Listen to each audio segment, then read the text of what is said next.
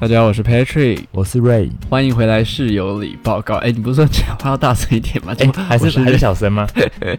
没有啦，可以啦，可以啦。你知道对着麦克风讲，基本上没有太大的问题，然后不要好遮嘴巴这样。好啦，那这次的 podcast 也是先跟大家闲聊一下，因为今天有一个我觉得我个人啦，我个人要分享一个我最近一个跟时事有关的呃真实的经验。对，那在这之前呢，一样跟大家闲话家常一下。那我们的室友里时事时间呢，第一个想跟大家分享的就是，嗯，好啦，这跟时事其实没有关系，那就是你知道吗？我上礼拜六不是去上拳击课吗？。 对，然后拳击课，因为我现在上的是团课，就会遇到不同的同才这样子。对那其实那一次是我第二次上团课，然后我第一次上团课的时候就有遇到一个比较会打、比较有经验的男生。那其实我第一堂课的时候跟他没什么交集，是直到第二堂，因为呃人比较少，所以刚好有跟他对练，然后就有一些的交流这样子。然后就在下课的时候，他就跑过来，很兴奋的跟我讲说：“啊，你知道吗？我是你的粉丝，这样子，我有追踪你的 IG 这样。”然后我就说：“哦，谢谢，谢谢，谢谢。”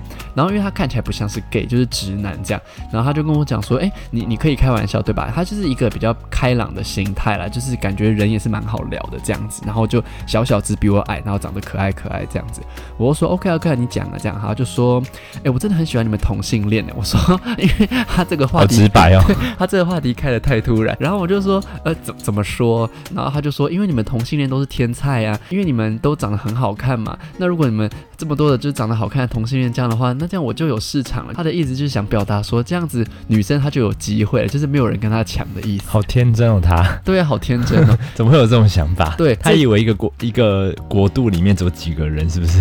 没有，我是觉得我对他的这些话并没有任何恶意，当然他也没有恶意，只是我就会想说，诶，如果他今天是呃，我不知道这样讲，我是没有表达负面的意思哦，只是好像有些直男会觉得说同性恋都很长得很好看，但是他们是喜欢男生，这样子他们就有机会了。可是殊不知，其实有很多女生，即便不能喜欢同性恋，也不一定会喜欢这些直男啊，你懂我这意思吗？ 我知道，我听起来感觉他只是想要赞美你而已。哦，真的吗？对啊，他可能是很可是可他爱，很想因要为他赞美很人家发自而已。内心，然后我就觉得这一点既可爱又觉得，哎、好，你讲的好像不完全是这对样。啊，这 完全是两回事。老 实说， 然后我今天才在跟一个朋友又聊到说，到底为什么很多直男会觉得同性恋会喜欢他？那个朋友最近就是遇到一个状况，就是呃，好像他的朋友的朋友是直男，然后说他进烤箱的时候看到 gay 在里面，然后他就觉得他自己的菊花是不是不保了这样。那我那朋友就觉得说，为什么有些直男都这么白痴愚蠢，就觉得只要你是直男，同性恋就会喜欢你？为什么啊？为什么为什么会有这个想法？我真的是无法参我透。觉得有没有可能是同性的人会比较容易不小心有男生进来就会想要瞄一下，没有别的意思，就只是本能的看一下，然后可能对方就会感觉到，哎、我好像被锁定的感觉，然后就会开始乱想。你的意思就是说，呃，同性恋扫射男生的眼光跟直男扫射女生的其眼光是一样的，实我老实讲，我觉得一个巴掌拍不响嘛，哦，也就是说，可能我们不自觉的会看一下，嗯但可能那一下就被看到，就被就可能被乱想了这样子。但其实我们没那个意思，那他其实也想多了。嗯，我觉得确实在同志圈里面有一挂的人是非常喜欢直男的，不然不会有意难忘啦，不是吗？确实，可是那也不代表所有的同性恋都喜欢直男，所以就会觉得有时候就觉得直男非常的，嗯，非常有自信了，我只能这么说。这样好了，那接下来就是一个时事了。你知道最近威力才上看五点二亿的样子，那我就在想，因为我这个人就是你知道，我就对呃中发票也好，或中乐透也好，就是没有那个命，我也很少买。那我就我想们问好一下，像都是哎、我也是、欸，对啊，我们就就是很难中奖，真的很。难挣，我连发票中个五百块都是那种一年，哎、或你者还记半得年我们去年就是嗯好不容易中了两千六百块的发票，哦是吗？对，就是我已经两忘张记忘，记就是这都件还是事嗯了纸本，就是因为我们那时候很、很少用载 具，然后都用纸本，然后就在那边对了老半天，就好不容易就是对到两千六百块，就是对两张一千，然后嗯三张两百，就就是可能太太兴奋了，就是对在对的时候就对那个数字很敏锐，对，结果因为纸本中奖的话，好像末三码必须要符合它的红字才行，是的，就有些头奖他们的那个末三码是不核对的。是的，所以我就不小心对了一个就是头奖的末三码，结果发现那两百块是不生效的，嗯，就是没办法兑换的 OK 所以就少两百块，对再加上某一张的一千块过期了，，对，结果去换的时候，他跟我讲说这张刚好过期，所以你就很欧是不是？所以最后只换了一千四百块。哦，还好哎、我觉得我觉得还好哎、可是你明明以为你对中一千块，就那一千块却不能换，哦，哎，其实我发现我跟你的看法非常的不一样。当然中一千块我也很开心，可是毕竟一千块也不是什么天大的数字，所以我会觉得还好。我反而在想的是，我们花这么多时间对纸本发票，但明明载具当时就已经是一个很 很正在执行的东西，我就觉得我们好浪费时间在那边。你中奖喽，什么什么，哦没中没中，就觉得嗯好浪费时间呢、确实啦，只是那时候觉得就是全部收集起来，然后有一种告成就哦快速感不是是不不是是快速对的时候，其实也是差不，我觉得花的时间差不多，哦我个真人的觉吗得，对，只是我觉得差在就是嗯载具会比较真的是环保啦，现在载不然具对奖的时间我觉得没有差。是吗？载具不用对啊，你不用花时间我的对意思就是说，可是嗯你要问他要不要载具，这些都是细琐的时间啊。哦，所以你每次都要跟他在那边来回说你要载具还是嗯嗯不要载具，然后划手机开载具给他，嗯对这些都是时间呐、所以我们是不是要写一个字卡，就是不用加会员，不用统编，载具刷条码这样子，Apple 对 Pay 这样子。我现在都这样，我现直接在这被样商白店卡消费，我都要直接就是 Apple Pay 存里面载具谢谢这样一口气讲完，我的口诀是，绑你我力存你载力写力写力，是不是啦？我的口诀就是载具不用会员，然后 Apple Pay 这样，载具不用会员 Apple Pay 不用加热这样你讲太快我听不懂啊，啊。反正店员听得反懂正就你也好听。得懂就好了，对啊，扯得太远。但重点是，我想问你，因为这次的威力才上看五点二亿，我想问你说，如果你中了，我们假设扣掉那些所谓的税啊，什么什么东西完，如果你也中了五亿，最先想做的三件事是哪三件事给校庆费， ？OK，然后理财、对，捐款、公益哦，你好伟大哦，我反而没有想那么远呢。啊，真的假的？对啊，啊，以前的我绝对会把它花完啊，嗯，就是可能先买一台什么车啊，然后干嘛的，然后再拿钱去吃啊、花啊，对就是会有这种及及时消费性的想法。但现在就不太会，现在就是会想要，嗯就想要可能做一些理财，这样就不会像以前那样挥霍做事，我觉得孝亲这部分我也会，只是你的孝亲方式是什么？我想先问一下。就直接把钱给家人啊。哦，真的假的？诶，如果是我，我不会这样做、诶，我的想法是说，我可能会做一个类似定存的基金还是什么，就是每月拨款给家人。比如说，如果我父母他们觉得一个月多少钱是他们的生活所需，可以让他们到不用工作的程度，我就会拨这一款，每月拨一点，比如说每月拨个十万、十万、十万给你，但不会一次给你一亿这类的，不会一次缴那么多啊，因为我觉得一次给太多，说不定有些人就会把它很快的花掉或者怎么样我。觉得会、耶，对啊，对啊，所以我这觉比较有得，规划啦。嗯，那你就是属于那种劳退是要劳保的那种，你是属于那种月领式的，对对对对你就不对是一次性请请领的那一种。不是、欸，我觉得完全不能一次清理完哎、这样子会太危险了。然后第二个我也想做的事情是，我会成立一个类似基金会，而且我想要偏教育型的基金会，可以教育小朋友，因为你知道现在很多大人都已经坏掉了，你已经没有办法再教育他们了，你只能从小朋友着手，所以要成立一个基金会去教导小朋友一些正确的观念。然后这个基金会毕竟是以我为出发点的，所以我第一个要所以教育基他金们会的。里面要设一个你的铜像吗？嗯、像金正恩那样？也不用到铜像，但一个海报可以， 就是就是我们的就是就是金主说到这样底还是想当明星，然后然到后在底那边练财。哦然后就是要给一个小红书这样子， 没有啦。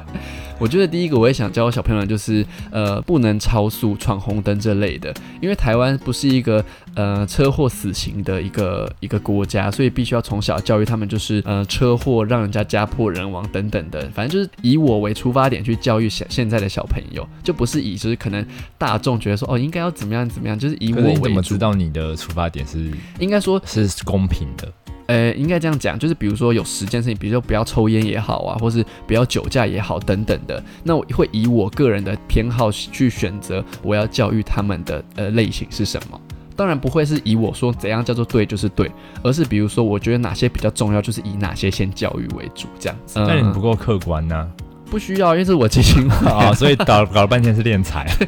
没有啦，不算是敛财，但是都是一些我觉得很重要，但是现在的人忽略的事情，这样子就成立一个这样的基金会啦。然后第你想要做一些改变，没你想要错，对社会做一些贡献，对，可是不要对大人做，因为大人都已经坏掉了。你怎旧么的知道大人都坏掉了？你看，我们都已经成年了，可是还是会遇到很多大人是很像疯子一样，跟小朋友一样，那些已经没有办法再教育了。如果他可以接受教育的话，他就不会是现在他这个样子啊。所以我就不把希望放在大人，我把希望放在我们的下一代未来这样子。反正你有抱负、有理想，就是想要改变一些你所见的事情就对没了错，然后让从小教育起这样子。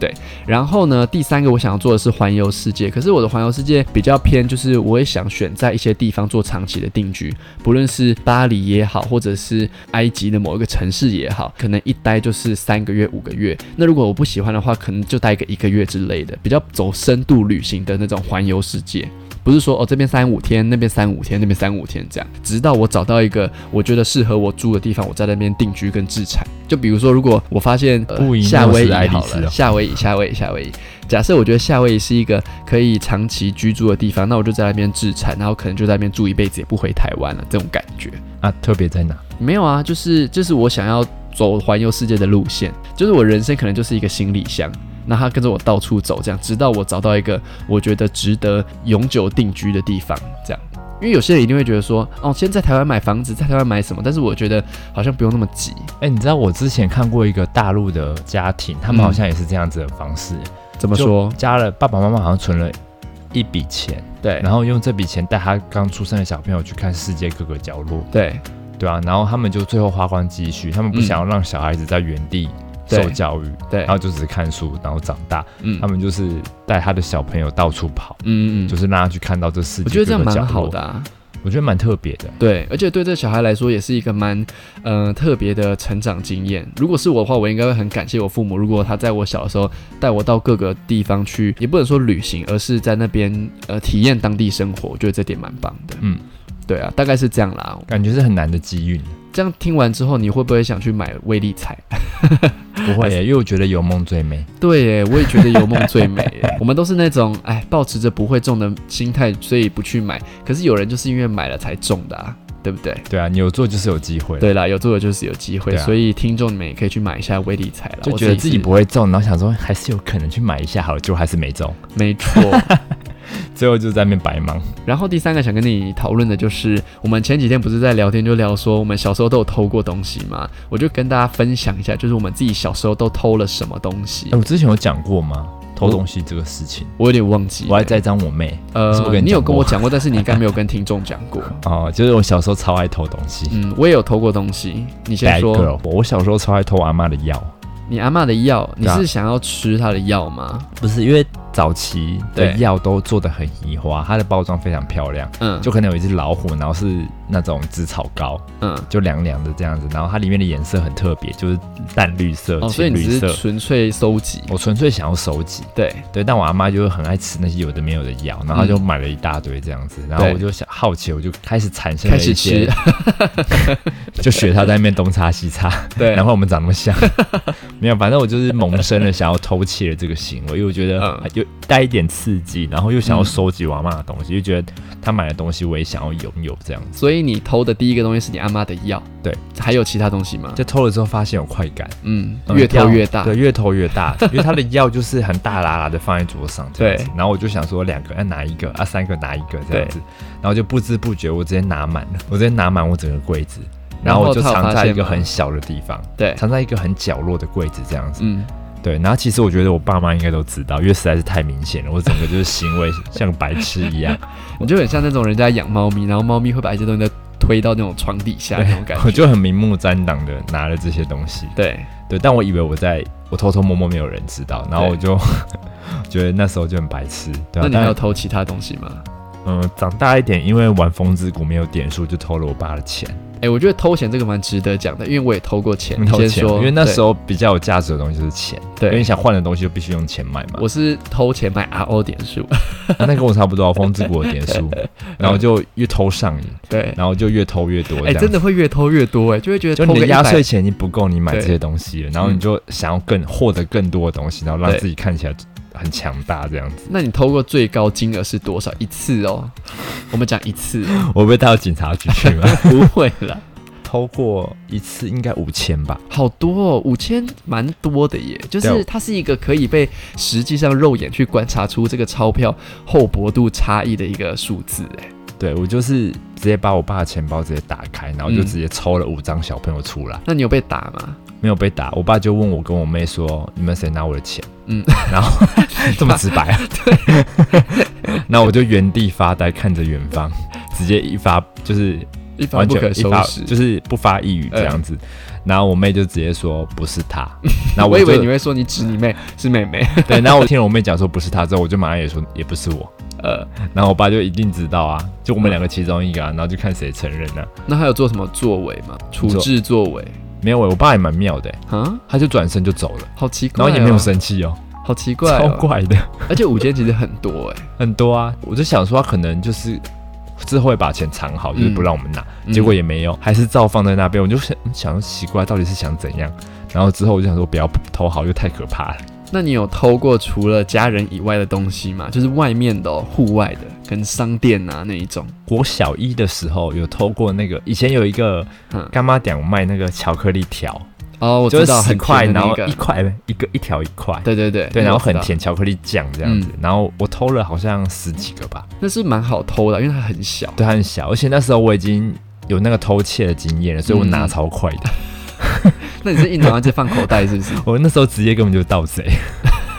我就是迅雷不及掩耳，直接塞在我的那个嗯小包包里面，那干妈点是大的还是那种、中型的，哦、中型？那应该也不小哎、对啊，可是你这样不怕被监视器看到？，不会为偷上瘾，我已经有那种盗贼的经验了 就是我非常意快完全就是意大利的小偷小孩版，好厉害哦！超强。那我跟你说，我曾经在何家人偷笔，然后被抓到，真的很可怕，而且是被大人抓到哦。啊，那怎么办？我那一阵子就是非常常偷何家人的笔，你知道何家人以前是有文具店的，现在已经关了。哦，我好像有印象，嗯，因为文具店的笔就是琳琅满目，而且很多的笔都是那种笔筒式的，直接插在可能一好几小格里面，然后就琳琅满目，非常的多这样。然后我以前就很想要把那个铅笔盒里面的笔塞得很满，然后一定要有各种颜色，所以我几乎每一次去何家人，我都会偷个一两支、一两支、一两支。然后到后面真的是，我猜了，他们应该是觉得太多笔不见，所以就来开始找那个小偷。然后我就有一天在偷笔的时候，就是准备出那个何家人的门的时候就被抓到了。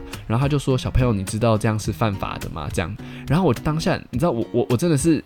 我当下直接尿裤子，我从脚麻上来，我印象中是这样，然后脑筋一片空白，因为我那时候想到的就是，完了我会不会留下就是什么犯罪记录啊，父母会不会知道啊？然后后来他好像就把我的笔拿走，然后就让我走了。可是其实我在家已经偷了超级无敌多，而且你知道以前偷的笔就偷那种香香笔，各种颜色，然后画出来之后都会有那种香味的哦。就是有点像香水粒的笔，是不是？对对对，而且你记不记得以前有一种橡皮擦，它是各种不同口味，就比如说如果是草莓形状的橡皮擦，它就会有草莓的味道。对，然后还有一种，我不知道你有没有用过，就是有一种橡皮擦吸尘器，它就是一头是粘那个橡皮擦屑，哦，另我外一知头道有就是滚轮，是不对是？对对对对我知道这 个。对，然后我就偷好多这种东西，因为每一个都形状不一样，然后有各种不同的花色这样子。然后除了偷何家人东西之外，我还有偷一样是偷我爸妈的钱，但是我都是那种一千一千拿。我记得以前 RO 点数是四九九还是五九九的样子，对我每次都是拿一千块拿一千块拿一千块。然后后来被发现，父母就直接拿衣架狂抽，但是我没有怕哦，就是我抽过一次之后，我就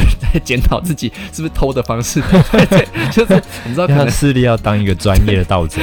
就可能这次偷两千被抓到，那我就偷一千就好了之类。先偷个五百就好，对对可对能就对对无伤大雅这然样。后我就发现，其实我父母应该都是有在算钱的，他们就是有在看自己钱包里面的钱是多少。那我觉得啊，Oh my god，原来我父母这么聪我们明。家只有你偷过吗？我不知道哎、我不知道我哥有没有投过，没有跟他讨论过这个事情。还是你哥偷更大，然后最后打 你？你是那个笨蛋不。会吧？我觉得我哥应该没有偷起来，他感觉没有我那么多小聪明，他比较乖，他比较乖。他比较乖，对他他不比较会有一些小聪明就对了。对，他的小聪明是直到长大的时候，我们那时候玩《仙剑奇侠传》，然后因为《仙剑奇侠传》要练等嘛，所以我们就在睡觉的时候，就是趁父母都睡着，然后我哥就会帮我带起来，然后用开电脑练等这样子。然后如果听到父母的那个脚步声跟那个门打开的声音，我们就会把电脑直接按那个电源直接关掉，然后 这很刺激耶！半夜起来玩电脑对就怕不父母发现，而且跟你讲很好笑，就有一次，因为我们都在挂 RO，因为 RO 挂机不是你就不能关掉吗？嗯然后我们那时候你知道电脑以前电脑是那种很厚很对长这样子，然后我们就有一块电脑遮羞布，就有点类似那种摩托车那种遮雨的那种遮布，然后可以把整个电脑盖起来。光都可以盖得住，啊对对对，光都可以盖得住，可是还会有电脑会有声音，你知道会有那个主机运转的呃声音，对对风扇对声啊。对对对对对。然后啊，有一次也是我爸妈他们进来，然后我跟我哥就把荧幕就关掉，然后我们就把那个遮羞布盖上去之后，因为那个主机运转声音实在太大了，我爸一开门，我跟我哥这样子啊去啊去，你知道试图用那个咳嗽的声音跟他们听，思。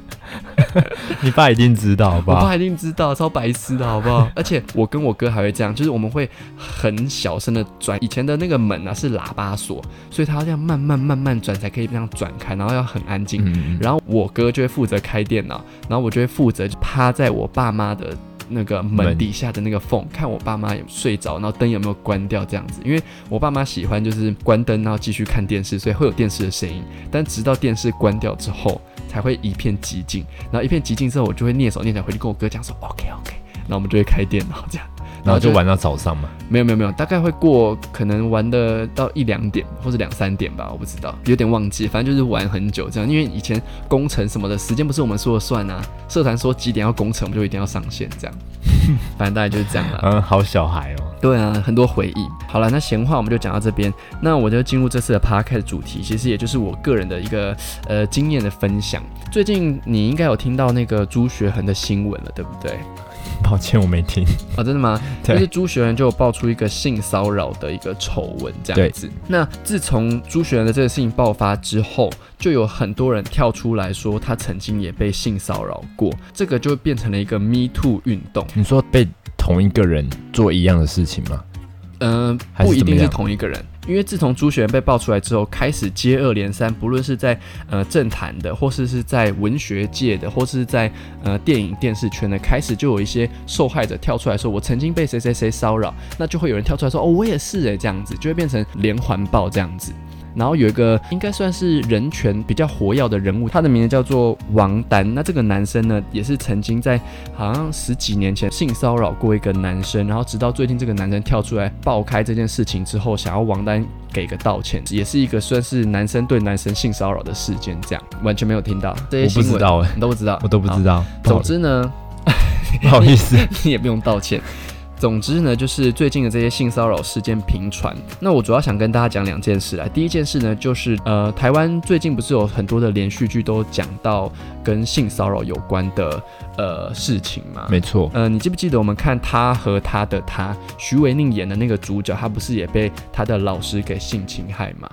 真的、哦，我没有看。哦、o k 总之呢，他和他的他应该很多听众都有看过了，部分听众都有看过。那我大概讲解一下他的故事内容，那就是徐维宁，她就是演了一个在社会上是一个女强人，可是她遇到了一个职场霸凌的男生，这个男生是由吴康仁演的，吴康仁就是一个空降的类似他的呃同事，可是他处处以他是男生的一个角度去霸凌徐伟宁这样子。然后他主要想讲的就是徐伟宁其实在他学生时期的时候被他的老师性侵害，然后这件事情呢，其实他就在隐忍在他心底里面，家人其实也知道，可是他家人为了保护徐伟宁，没有把这件事情告知徐伟宁，因为徐伟宁就有点得了类似创伤症候群，有点把以前的事情都给忘记了这样。然后性侵害徐伟宁的这个老师的妻子呢，为了保护她的丈夫，也把这件事情就是给压下来，这样。总之，它就是一个性侵害的故事，这样子。然后除了他和他的他之外呢，《人选之人造浪者》里面不是也有王静被性骚扰的事情吗？嗯，对，对不对？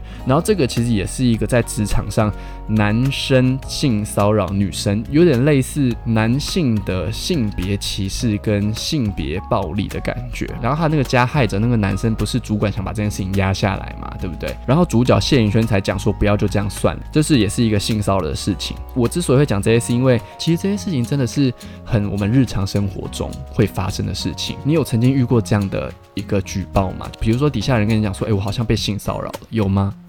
有，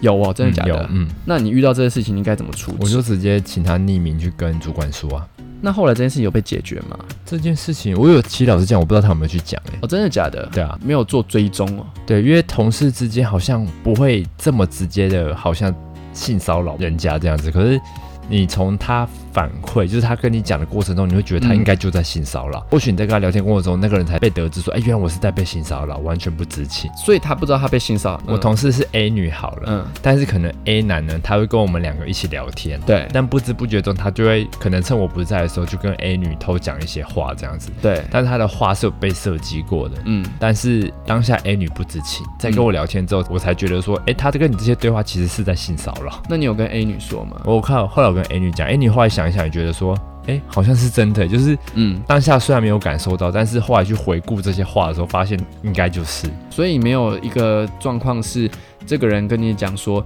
呃，Ray，我被性骚扰了，请你帮帮我。没有，这个没有啦，真的哦、这个没有，嗯，然后我想讲的就是，其实这些事情在我们日常生活中真的很常见。呃，我自己个人也是有被性骚扰的经验，而且我觉得性骚扰的人啊，通常都是跟你很亲近的人。诶，我想先问一下，你有被性骚扰吗？因为我很怕你非傲。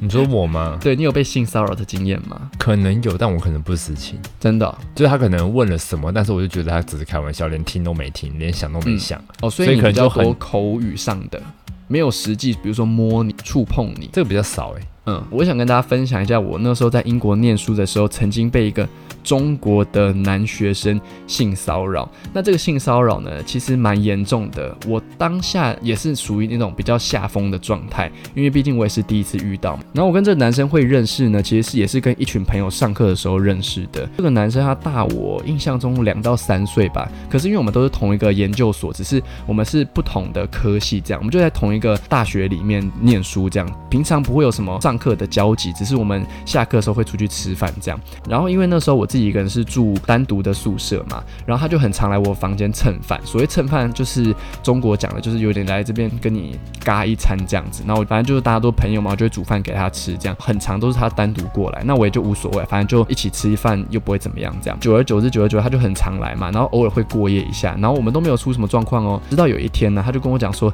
，Patrick，我跟你讲一件事，我说怎样，他就说我喜欢你，我就说。你怎么可能喜欢我？因为他没有给我感受到任何同志的气息。他常常在女生面前说什么他喜欢怎样怎样怎样的女生这样子，我就以为他是异性恋，殊不知他就跟我讲说，嗯，我喜欢你，我真的很喜欢你，这样他就是突然的告白，那我就当然吓到，我就说是是男生喜欢男生那一种嘛，他就说对我是 gay，我说你怎么可能是 gay？总之就是我们在来回就是 check 完之后就是 OK 好，反正他就是圈内人了。我就跟他讲说，就是我觉得我们没有那么好，这样就是不是那种情侣的好，只是单纯朋友关系这样。那一天晚上他就留在我房间过夜。那当然，因为已经过夜不是第一次了嘛，我就觉得没什么。结果我在睡觉的时候，我就发现他的手这样慢慢先就是那种回过我的皮肤，这样摸一下，摸一下，然后从手臂，然后摸大腿，然后摸肩膀，然后再慢慢绕到胸前面，想要就是抱我这样。然后我就觉得呃也也太太尴尬了吧，反正没有当睡时着吗？我不敢睡啊，我不能睡啊。当下的状况是你有点僵住了，也不是人家绑住你，但是你就是动不了。然后他摸我的时候，我都哎、会你们两个是睡觉的状态是不是？对对，就是我们在睡在一张床上，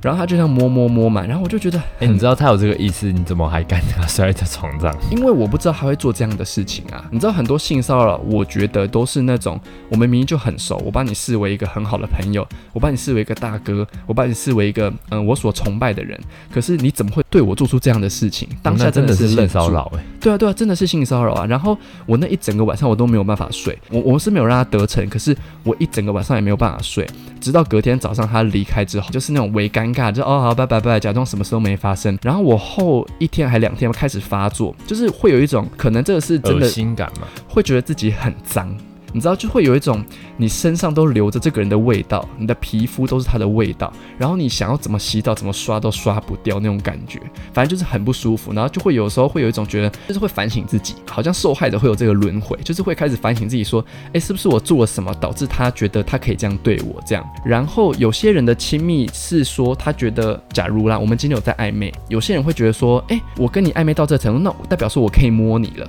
可是其实，即便我喜欢你，但是不代表我同意让你摸我的身体，这种侵犯都我觉得都算性侵，都算性骚扰啦。嗯，而这件事情过后嘛，我就跟他开始处于一个很尴尬的状况。出去玩一群人，然后我跟他就会距离很远，可是其实平常我们都是很近，可以这种打屁的，所以当下的感觉就很怪这样子。然后就有个女生，就是我跟你讲过那个跟我很好的一个女生，就来问我说你们到底在干嘛？她说你们吵架吗？我说哦没有啊，然后想打哈哈带过。直到有一个晚上，我、超可怕，我跟你讲，就是有一个晚上呢，我们就结束了聚会之后，各自回到自己的呃宿舍这样，因为我跟那个男生的宿舍其实距离非常的远。这个男生就说：“诶，我要去你家这样。”可是因为他在大庭广众下讲，可是因为我们在大家的眼里都是呃很好的朋友，我就有点没办法拒绝他。我就说：“哦，好，随便你。”但其实我跟他讲完这句话之后，我就用快跑，你知道我我真的是跑起来哦，跑回我的宿舍，然后马上把门关起来。然后你知道发生什么事情吗？他从你的那个烟囱滑下来，没有没有，不是不是不是，很可怕，就是他跑到我宿舍的门口敲我的房门。我那时候住在那种六楼还是七楼，里面有那个房卡是逼不上去的。那他有说 knock knock 吗？没有， 就没有，是是是是真的很可怕。然后你知道我那时候吓到一度，我就打电话给嘉璇，我就跟他讲说怎么办怎么办，发生这种事情了怎么办？这样子你可以去问嘉璇。嘉璇当下因为他敲门敲得非常的大声，嘉璇在那个电话的对面都听得到这样子。然后嘉璇就说怎么办？好可怕，好可怕这样子。然后他大概敲了大概一个多小时吧，然后就啊一个多小时，一个多小变态哦一个多小时那你很可怕在哪里？国外吗？对啊，在英国我在念书的时候，哦哦哦不这些能都是报警吗？因为很尴尬，就是他是你朋友，可是你不知道他在跟你开玩笑还是在认真。可是是你敲一个多小时有点不寻常哎、对啊，敲一个就多很小时有点是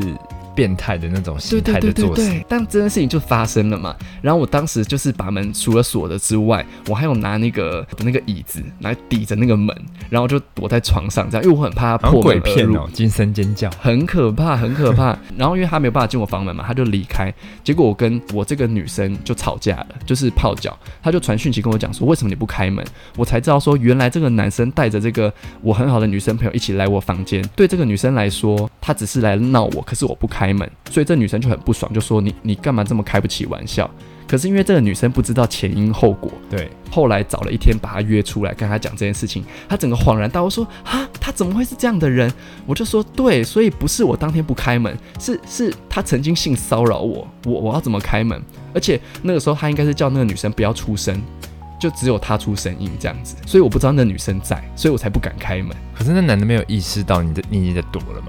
一定有啊，所以我很害怕。而且那男生非常的高，那男生一百八十五六，体重应该有破百。你知道他是可以双手双脚压住我，是动弹不得的那一种哦。经过这些事情之后，我就再也没有跟这个男生联络，就把他的微信那全部都删你掉。有没？有从那个你家的监视器看他在外面戴一个面具在那边跑，在那边笑，没有， 我里面看不到监视器啊。如果我里面看到监视器，已经看了、 啊。 像国定杀戮的那样戴着面具对你的那个监视器在那边笑 这样？可是我觉得这件事情真的是跟国定杀戮的差不多恐怖，就真的反正就是这件事情过后之后，我才知道说哇，原来我曾经也是一个性骚扰的受害者这样子。然后那个有点可怕，因为那已经真有的很点像可是怕会危危害到可能对生啊命这种。真的很可怕，反正就是一个一个很可怕的，就是我个人的被性骚扰的经而验。哎啊在这样子国外发生这种事情，你会更求助无门的感觉。真的啊，，真的啊！我现在对那个他敲门的声音还是有点历历在目，就是一开始就扣扣扣，然后越敲越大声，然后有点像想让他踹门的感觉，所以这种恐惧的骚扰真的会影响一个人很久、哎，会会很久，所以我就会觉得透过朱璇这个事情跟大家分享我的经验，我真的有遇过这样的事情，还好是真的没有什么他真的侵犯到我，顶多就是就是被被摸这样子。不过我就是想跟大家讲说，如果遇到这件事情，真的是好像真的不能隐忍呢，欸一定要马上讲出来。你说直接喝止对方就是不行。嗯，我觉得要，可是应该大部分人都做不到，就有点对啊类似你今天，如果你今天走在路上，比如说我们走去全家买东西，忽然有个人用飞奔的速度抢走你的手机，然后冲超快，你应该先傻住吧，先傻个三秒吧，对啊，就会想说，哎、哎、发生什么事了这样子。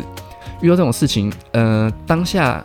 当下没有办法反抗，好像不能怪这个人，比如说。被摸了大腿，那你知道干嘛不反击？你干嘛不说不要？嗯当这样下可能有很多原因或很多因素导致没办法很对，直接地因为讲出来因为有很多人就会说，那你干嘛不赏他一巴掌？你干嘛不马上报警？可是你他不是受害者，所以他没有办法去体体会那种那种感觉，这样子。总之就是，这是我个人的，就是一个小小的，我现在讲没有带任何的，就是不开心的情绪哦，只是纯粹把我这个分享个人的经验分享出来，这样公子。司是不是很多机构都要成立这种性评会，或是成立这种有匿名去举报可能会被职场性骚扰的小组或单位？我觉得很难。有些都是假的，我我觉得啦，有些就是台面上说，诶，我们有这个机构，我们有这个单位，你可以匿名举报，但你真的举报了，如果性侵的是老板底下的一个很重要的职员，那那怎么办？我觉得还是很难啦。对，所以他就没有一个解就对了。我觉得唉真的很难呢、最直接的就是报警吧，对啊，报警好像比较直接。对啊，报警比较直接，最重要还是要找一个信任的人，就你要跟一个你信任的人讲讲这些事情，看他怎么协助你这样。嗯嗯嗯对，啊我觉得我觉得这是必要，因为我蛮惊讶你是没有遇过下属直接跟你讲说我被性骚扰。那如果你遇到了，你会怎么做？嗯，我应该会帮他举报了，应该会变成是我去讲这件事诶，情。那我好奇问一下，如果公司遇到这样的事情，你如果不透过公司的程序去举报，你直接报警的话，你会被惩处吗？公司会不会有什么就是觉得说，诶，你没有照这个我们的程序来哦？我觉得应该不会了。这样哎应该说我不会直接做报警这件嗯事情啊。但是如果他真的觉得他想这么做的话，我还是让他去。哦，对，啊但是我还是会跟公司的人讲，就是我们这边有一个这个状况，就看公司怎么回复我、啊。因为公司的回复一定是我也要能够理解或认同，我才有办法让公司处理这件事情啊。哦，对啊，如果公司回复我的回复，嗯公司回复我的内容，我觉得不是这么妥当的话，我可能嗯就会在其求其他的管道啊。因为很可怕，就像《造浪者》里面啊，他也是先跟主管汇报，结果主管跟主管之间就说：“哎、能不能就这样算了？”对不对？嗯，这件事情如果真的是这样的话，就这样被压下来就想了被吃下来对啊，很很很可怕。这样，我是觉得直觉就是报警、哎，如果是我的话嗯啦，因为我觉得报警最直接啦，就让这件事情摊在阳光下最直接。好了，那以上呢就是我个人的分享，你听完之后应该不会觉得我很可怜吧？还好啊，哦，还好，OK OK，那没事这。没有可怜啊，这哪里这不算可怜吧？不是、啊，就是这只是就是很可怕遇到这种事情而已，就我们哦要怎么去嗯嗯，防嗯范这样子。对，然后我这边有帮大家查一下，就是如果你报警的话，如果你被性骚扰，你可以打一九九九转三三六五或是四五哎一九九。九是之前疫情那个吗？它台就北是一市个的一个一个专线就对了嗯一个专线这样，不管你是台北、新北、高雄加一随便，反正就是你都可以打这个专线一九九九它嗯有转。分级就 对了。对，要转三三六五跟四五五三， 好难有点记累。哦对，或或是直接报警也可以。大概就是这样。哦，对，突然想到这件事情，也让我想到一件事，就是如果你们听众有请教练，如果你们不希望教练，不管是男教练或女教练碰你们的身体，你们在上课前就一定要讲，你一定要讲说我不想要教练碰我身体，教练就应该要用其他方式去触碰你。哦，这个学员拜托一定要讲出来，不然对教练不知道，教练也是会对，因为搞不对清教楚练来状况说，健身课就是一个随时会触碰到你身体，帮你调整姿势也好啊，或是感受你的肌肉走向也好。对啊，这因样为教练可能会出于专业，或是他们、嗯嗯他们的想要定定的训练目标，他们可能会用指腹或者哎、不是指腹，就是用手的背面，对可能去碰，就是要求你这个地方可能要处理干嘛的对对对他们可能没有想到这么多，但是对被碰的人，他们不会想到对说就是哎、我被碰，其实我有点不太舒服的感觉。嗯然后你已经上课了，然后你又没办法及时的跟教练讲，嗯你就可能好几堂课下来，然后教练一直就是他也搞不清楚状况，对然后就呈现你们没有沟通好，然后就一直不是很 match 舒的服在上这堂课，对对，啊吧、你会觉得你一直被教练性骚扰的感觉。对，然后教练又不知情，就嗯嗯就不知道在干嘛。我就遇过学生是因为这样摸久了，教练就觉得他是不是对他有意思，然后就越摸越多，然后晚上还要出去吃饭，导致他非常困扰。我就直接叫他举报这样子，然后那个教练就被举报了，而且还是我举报的哦，那个教练还不爽我 哦。对、啊，总之就是，如果你们各位听众真的不喜欢别人接触到你，尤其是上什么教练课啊，一些比较有亲密接触哎可的是你行为，你举报的那一位是知情的，对不对？什么意思？他知道对方会不舒服吗？他觉得对方有喜欢他，对，对方根本没有。我的学生根本没有哦，。那哦，好吧，那他真的就是蛮厉害的，对啊，怎么会往这个方面去想？可能觉得自以为自己是万人迷吧。哦我就回到原本的那个，就是直男就是这样。我不是说，我只是说部分的直男会觉得女生是不是不抗拒我，就代表她喜欢我，代表她邀请我的这个哦理解逻辑思维。嗯对对对，所以所以学员们还是在事前就先提出，对啦，我觉得事情，啊而且本来上课就可以有不触碰的方法、啊，不是一定要对啦触碰的啊、像我就会拿很远手机，我会我会拿手机，就是比如说，呃，你要做这个动作的时候应该要怎么样，然后我会先把手机拿在我的右手，我会让我的学生看到我手上拿手机，然后在你看不到我触碰你的时候，我就会这样戳你、点你。然后在你面前，我也是这样戳你、点你，让你知道说，哦，是手机壳碰你，不是我碰你这样子。因为有时候我就是说，你屁股要发力，这块肌肉要动。我哎、就手会机壳的力道如果大一点，是不是也有点构成？会不会很容易也构成这种你说戳很大力吗？对啊嗯，戳到那个肉都陷进去， 是不是有点，是不是好像也会构成同样的那个原理多多少少，可是不会像你讲的戳那么大力，好 吗？对啦，就是我会我会用各种方式去让学员知道说，我不是用手去碰到他们，但男生嗯也不能这样讲。可是我好像大部分的男学生，我都会稍微，因为你在做像肩推这个动作，你没有护腕，我的手就要当你的护腕，不然我怕你的手腕会扭伤。对所以我就会握住你们的手腕，就是当做护腕的概念，然后带你做那个动作，给你一个轨道这样子。男生我就会比较会稍微接触一点点这样。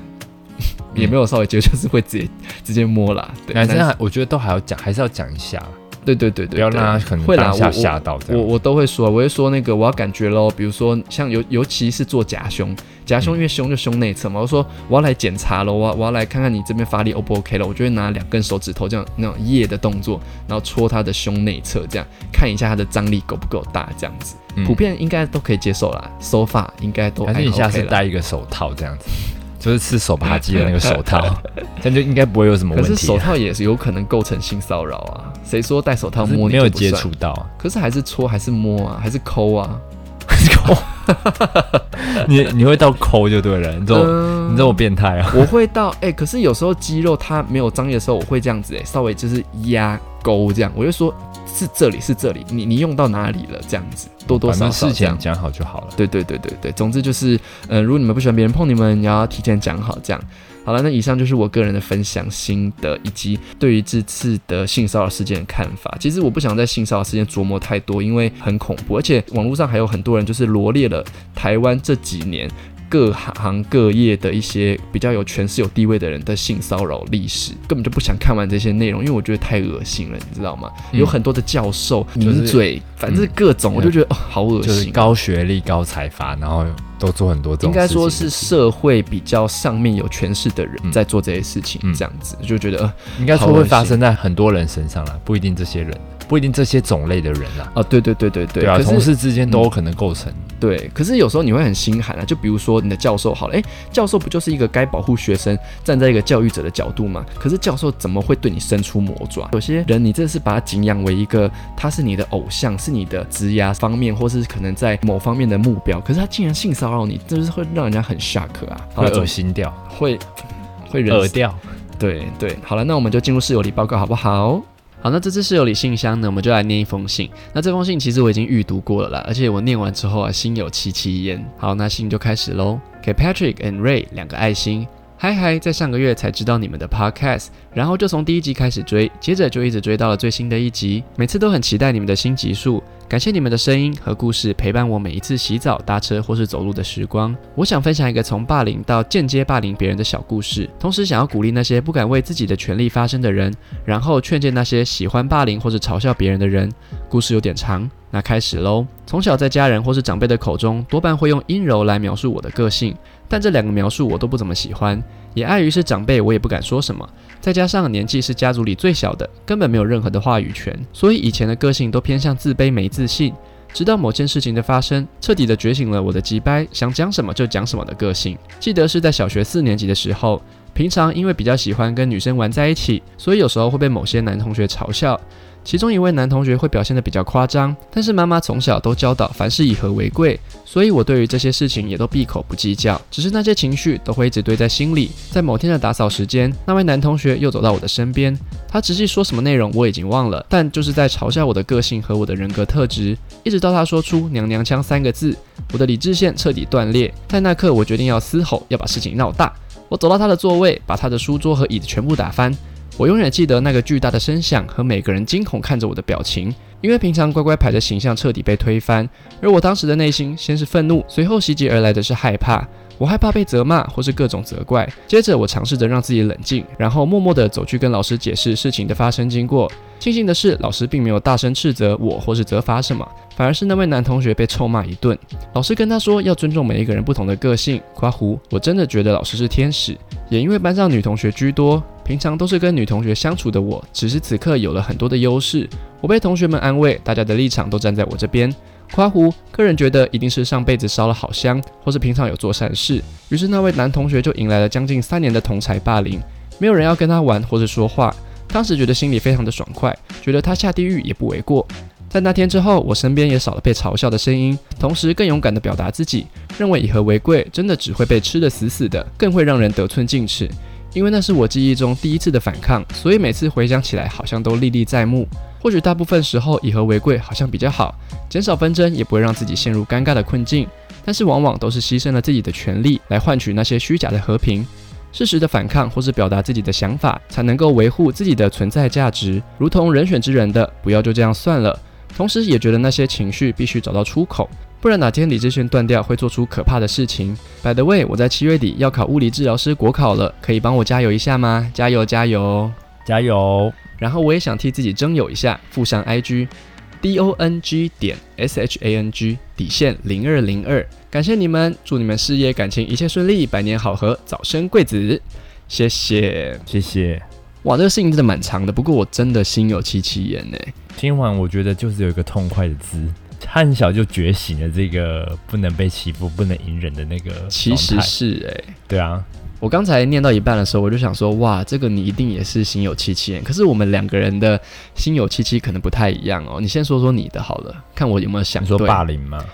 嗯，不知道，你说啊。我应该是旁观者的角色居多啦，在班上也是边缘人，然后也没有特别的出风头，然后也没有特别的会遭到攻击这样子。对，但是看到那些小时候在看的时候会觉得很好笑，但是笑到后面会有点笑不出来。就其实自己心里是觉得这样是不好的，但是又不太敢反抗。我以为你会讲被别人吃死死诶、因为你平常的工作或者是你在这段时间的主哦你说管的、再大一点的，话，其实有啦。我我以为嗯你说我很小的时候，就什么小学那种。再大一点的话，其实个性的关系，因为比较偏好好先生。老实讲是这样子，没有错。对，对啊，被吃死死，我觉得都会有，尤其是刚工作的时候，比较容易会有这个状况，因为那时候的打工性质都有点像是，呃，可能会有点师徒制啊，或者是有点学长学弟制，嗯对这种很麻烦，就是你进你进来就像狗 这样，就是你要听你上面的人，或者是要教你的人要讲什么这样子。对，就一开始会觉得很麻烦，然后后来又觉得很靠背，但是又为了要打工又没办法，嗯就会呈现一个就是好像一直被占便宜、一直吃亏的状态。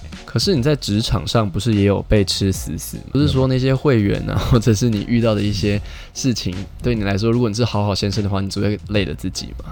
哦，还是有啦，还是有少数啦，嗯，但是但不多，但还是会有。我是想分享一下，我曾经在国中的时候呃霸凌别人。我之所以会霸凌别人，是因为当时的环境氛围让我好像不得不做这件事情。因为那个时候我们女生人也是偏多，那男生就那几个。然后我们国中的时候，很多的男同学都有在混外面的什么什么盟什么盟的这样子，就是大部分都是流氓学什生、么萌啊？我不知道啊，因为他们是认真会反正在就是学校专外面的，专心搞中二，对不对？对他们会在学校外面 呃揪人打架。就是你会经过公园的时候，你会发现有两派人准备要开打的那一种，那其中一个可能就是我们班上的学生